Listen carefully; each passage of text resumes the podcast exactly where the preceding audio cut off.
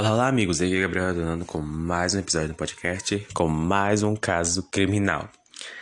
E eu vi que vocês ficaram lá assustados, né? Ficaram perguntando assim, cara, ela pode. Daí também falaram que ela pode estar viva. É capaz, né? Que ela esteja viva por sequestrada.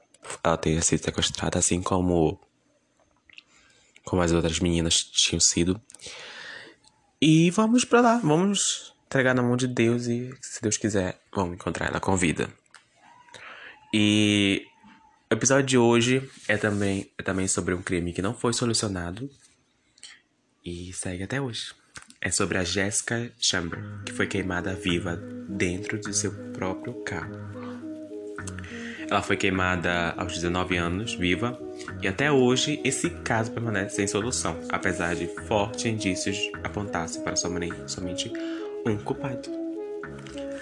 Bom, nascida em 2 de fevereiro de 1995 nos Estados Unidos, Jessica Lane Chamber era uma adolescente comum de 19 anos. Seus pais eram separados desde os 3 anos de idade da sua filha, mas mantinham um bom relacionamento e sempre foram muito presentes em sua criação.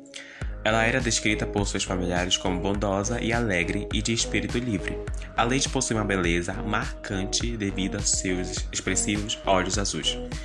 Enquanto frequentava a escola, Jessica atuava como líder de torcida em jogos de futebol e era conhecida pelo talento de suas acrobacias. A partir dos 16 anos de idade, seu comportamento mudou. Jéssica não queria mais participar de atividades extracurriculares na escola e passou a ignorar os conselhos de seus pais, fazendo somente aquilo que tinha vontade e usando maconha frequentemente. Nessa época, ela chegou a se envolver até com os membros de gangue locais, onde conheceu Trevor Sond, de 28 anos, e os dois passaram a namorar. Travis logo em seguida foi preso por envolvimento em uma briga e Jessica ficou inconformada e disse que esperaria quando saísse da cadeia. Porém, no mesmo ano, de 2012, o irmão mais velho de Jessica, Ben Chambers, de 28 anos, morreu em um acidente de carro. Os dois eram muito próximos, muito próximos. E apesar da diferença de idade, isso contribuiu bastante para o aumento de sua rebeldia. Em 2014, Jessica, então com 19 anos, então ainda mantinha a promessa de esperar Travis sair da cadeia. Nessa época, ela passou a trabalhar em uma loja de roupa e seu relacionamento com os pais havia melhorado, apesar de ainda manter contato com os amigos que, segundo eles, eram má influência. No sábado de 6 de dezembro de 2014, Jessica saiu de sua casa logo cedo e passou a manhã com alguns amigos. Segundo o relato de mãe, no início da tarde, quando voltou, parecia estressada e cansada. Ela tirou um cochilo até o final da tarde. Por volta das 5 horas da tarde, Jéssica recebeu uma ligação de um amigo, rapidamente se vestiu e saiu de casa dizendo à mãe que voltaria logo. Duas horas depois, Jéssica ainda não havia chegado em, em ligação ao telefone. Chegado. Ela ligou para a mãe dizendo que estava abastecendo o carro e faria um lanche e logo estaria em casa. Aproximadamente 8 horas da noite do mesmo dia, o corpo de bombeiro do local foi acionado para apagar um incêndio em um veículo. Ao chegarem na cena, os agentes presenciaram uma cena terrível. Jéssica estava de pé, dando passo com dificuldade, seu corpo estava todo queimado e segundos após ela caiu no chão. Seus cabelos e roupas foram incinerados. Ela estava cega e tinha 95% do seu corpo queimado. Jéssica conseguiu dizer seu nome aos policiais, que chegaram em seguida e ia colocada numa, numa ambulância. Um dos paramédicos perguntou se ela era capaz de falar o nome de quem havia feito isso, e ela disse algo parecido com Eric ou Derek. Não foi possível definir exatamente o que ela havia falado devido às queimaduras intensas em sua garganta e nos seus lábios já que o agressor havia jogado gasolina dentro até de sua boca. Jéssica foi levada às pressas para o hospital, onde passou por extensas cirurgias, mas infelizmente faleceu no dia seguinte, devido às complicações de seu quadro. As investigações começaram a partir do rastreio de mensagens de celular e do GPS do carro da Jéssica. A polícia descobriu que após ela sair da casa, ela foi ao posto de gasolina onde abasteceu comprando 14 dólares de gasolina. Através das imagens de segurança, foi possível ver Jéssica saindo da loja de conveniência. Ela se vira para a esquerda e sai caminhando, momento que ela sai da área de alcance da câmera.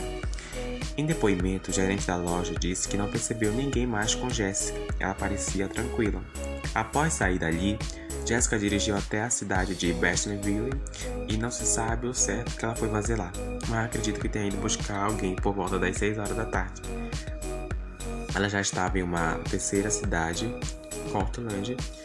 Nesse momento, ela falou com a mãe ao telefone novamente e, segundo Lisa Chamber, a filha parecia incomodada e respondia com poucas palavras. O namorado de Jessica, Trevor Sonford, foi rapidamente descartado como suspeito, já que estava sob custódia do Estado na época. O caso teve uma proporção, uma proporção imensa nas redes sociais e muitas pessoas passaram a acusar o dono do posto de gasolina, que não aguentou a pressão e vendeu seu negócio e mudou de cidade. Outra linha de investigação passou a trabalhar em cima dos nomes que Jéssica teria dito ao paramédico no dia do crime: Eric ou Derek. Eles passaram a procurar com um nome parecido em seu círculo de amizade, escola e trabalho. Mais de 50 pessoas, 150 pessoas, foram interrogadas sem nenhum sucesso. Especula-se também que, devido às queimaduras tensas, Jéssica não estaria consciente o suficiente para dizer o nome do assassino com precisão, e as palavras poderiam ser apenas fruto de uma confusão mental. Uma recompensa de 54 mil dólares foi oferecida a quem trouxesse informações sobre o caso. A família criou uma página no Facebook que rapidamente obteve 100 mil seguidores. Mensagens de texto foram trocadas com Keaton Telles, membro de uma gangue. Foi encontrado histórico no celular de Jessica. Ele era um velho conhecido da polícia com passagem por roubo e posse de drogas. O primeiro contato telefônico dos dois foi em novembro de 2014, através de uma iniciativa de Keaton. Uma, o, um garoto morava em Coasley, local onde o corpo foi encontrado de Jessica. O conteúdo das mensagens indicava que eles tinham uma amizade e tinham saído juntos por algumas vezes, mas sempre o garoto desejava o contato mais íntimo. Jessica mostrava invasiva na resposta. Algumas mensagens relatavam conteúdo sexualmente explícito da parte de Keaton. No primeiro depoimento à polícia, o Keaton mentiu dizendo que não havia visto Jessica naquela noite e logo depois voltou atrás dizendo que os dois jantaram junto em Westville. Ele ainda disse aos policiais que quando saíram do restaurante foram para casa dele, onde fumaram maconha e mantiveram relações sexuais pela primeira vez e ficaram juntos em 2000 até 7 horas da noite. O álibi do garoto era falso. Ele havia dito que após a Jessica ir embora, ele teria passado passado na casa de um amigo. Mas em depoimento, o amigo disse que estava vendo um jogo de futebol a quilômetros do local, em Quito, e afirmava que, que o encontrou. As provas eram suficientes para indicar Keaton Telly, já que além dos depoimentos de impressão digital de seu DNA foram encontrados na chave do carro de Jessica, que foi arremessada a cerca de 5 metros do seu veículo. Os dados do GPS do celular de Quinton também colocaram na mesma localização de Jessica no dia do crime. O contato dela e as mensagens foram apagadas pelo garoto. A polícia, su a polícia sugere que o Keaton, cansado das investigações sexuais, frustrado, teria abusado de Jessica, posteriormente a sufocado dentro do carro, e quando percebeu que ela estava sem reação, pensou que a garota havia morrido e ateou fogo em seu corpo, e também no carro na tentativa de encobrir o crime. A perícia não foi capaz de constatar indícios de abusos físicos, já que o corpo de Jessica estava desfigurado e as queimaduras. Apenas oito meses depois do início das investigações, o Keaton foi preso por suspeita no envolvimento do assassinato de outra jovem, Megan Shen, de 34 anos. O corpo de Megan foi encontrado dez dias após sua morte, em seu apartamento em 8 de agosto de 2015. Ela havia sido torturada e esfaqueada mais de 30 vezes, Acredita-se que a, a, é, a, motivação do crime teria sido obter a senha do seu cartão de débito, já que os dados bancários provaram que Kita utilizou seu cartão após a sua morte e chegou a sacar mil dólares da conta da jovem. Além disso, os registros GPS mostraram que ele estava na região na data do crime. Uma busca frustrada pela justiça começou em outubro de 2017, quando Keaton foi, foi julgado pelo homicídio de Jessica Chamber. Nessa data, o júri disse que era impossível chegar a um veredito a esse julgamento e foi anulado. O novo julgamento começou em setembro de 2018, mas novamente foi impossível chegar a um veredito. Depoimentos de testemunha oculares resultados da morte do DNA se mostraram conflitantes mais uma vez. A defesa Keaton sugeriu que Derek Holmes, um agressor sexual com ficha policial, poderia estar envolvido, já que ele havia sido visto perseguindo Jessica. Mas a polícia destacou essa hipótese, já que o álibi de Derek era sólido e não ligava à cena do crime. Em fevereiro de 2019, o Keaton foi indicado apenas por roubo no caso de Macklin Chen. Ele se considerou culpado e cumpre 10 anos de prisão nos Estados Unidos. Acredita assim que em breve a promotoria consiga indiciá-lo também pelo assassinato de Jéssica. E enquanto isso, a família segue, Chambers segue aguardando por, por um novo julgamento e sua família clama por justiça. É, gente. Vocês verem, né? Caso de arrepiar isso. E eu espero que vocês tenham gostado.